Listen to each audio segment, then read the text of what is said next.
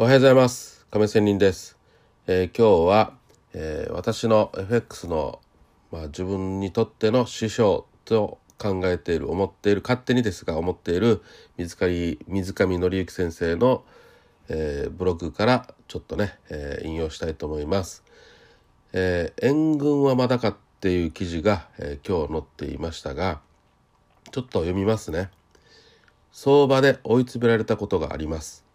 ポジションはアゲインスト不利となりかなり苦しい状況になると何かここで一発逆転になるようなこと。つまり自分にとってフェーバー有利なニュースや、まあ、要人発言経済指標の発表などが出てくれないかと神頼みに近い気持ちになるものです。しかし相場は冷静です。援軍到着に期待を寄せた時点ですでに相場は負けていると思った方が良いと思います。むしろそこまで追い詰められたらすっぱりと一回ポジションを閉じて頭を冷やすことが大事だと思います。しかしこのすっぱりとやめるということはなかなかできないものです。なぜならここでやめたらそこから反転するのではないかという恐怖心に近い感覚やまあ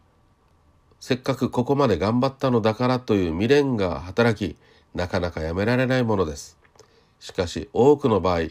そこですっぱりとやめられなかったことが傷口を広げることになります。相場はこれ一回限りではありません。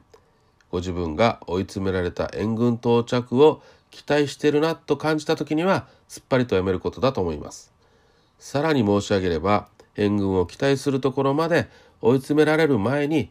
どうしどうも考えていた相場が違うなと思えば軽やかにやめることが結局体力を温存することになると思いますと。もうこれ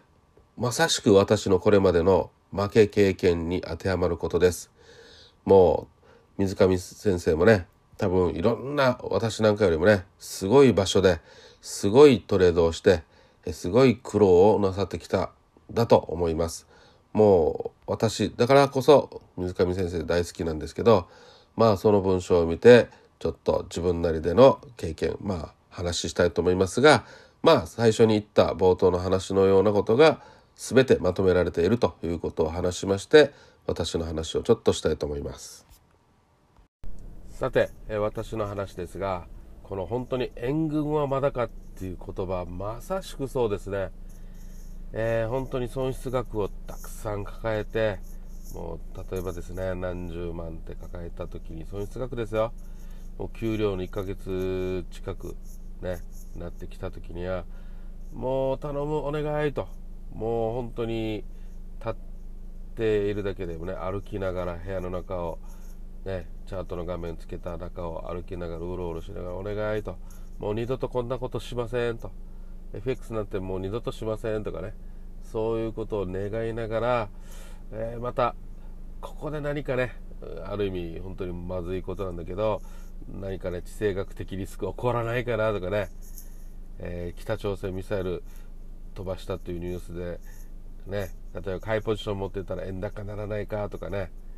うん、あとはなんかまたこれも不謹慎ですけどなんか地震とかのね、えー、が起こってねあのリスクオフにならんかとかね、まあ、買いポジの場合ですよ。まあ売りポジの場合は下がってほしいので、えー、どんどん好材料が出てきて上がっていくっていうのは本当に苦しいというようなことなんですよ。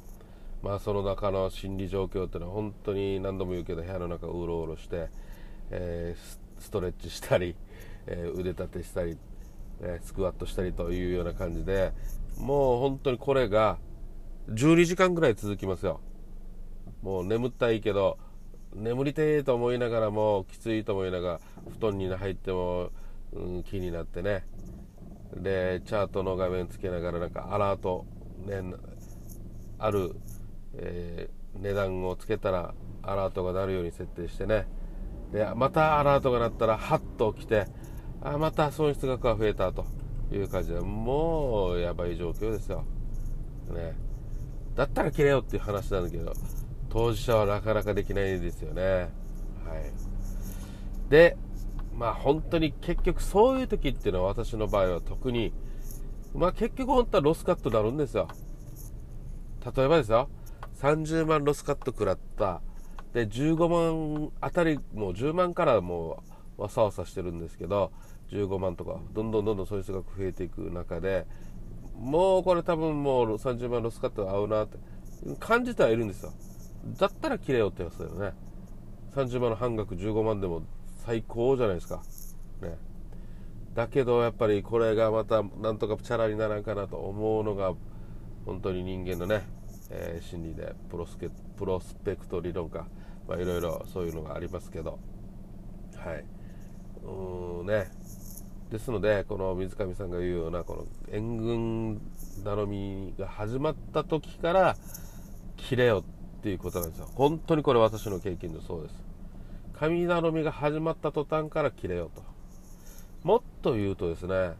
初期段階っていうのがあるんですよ。本当にあこれちょっと違ったなと。いう感じのがあるんですよ。だけどいや自分がそう予想したんだからもうちょっと持ってみようかっていうのが大場違いということでどんどんそうやって損失額ああやっぱりあの時切ればよかった。そしてまた数時間保有してああもっと早く切ればよかったと。これの繰り返しですよ。負の連鎖っていうのはまさしくそうで。ね。だからまあ本当にねあのパッとなんか勘が働いた時あこれ違ったかもっていうのがあった時こそ切るべきなんですね。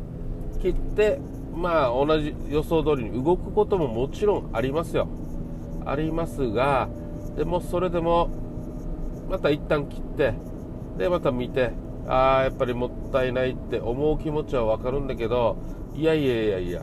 それよりもお前これまでたくさん経験してきただろこんなこと。どっちの確率が多いんだと。損失額を抱える方が多いんですよ。結構自分のこの長年の勘っていうのは当たっていて、えー、勘って大事ですね、えー、本当に勘が当たる方が確率高いですね。はい。ということで、まあ、私の話はこれぐらいにして援軍はまだがっていう言葉神頼みが出たそして勘がピッと出た時には一旦切ってみろと。ね。えー、20ピプス30ピプス。痛手が少ない時に切ってみろという話でした。以上です。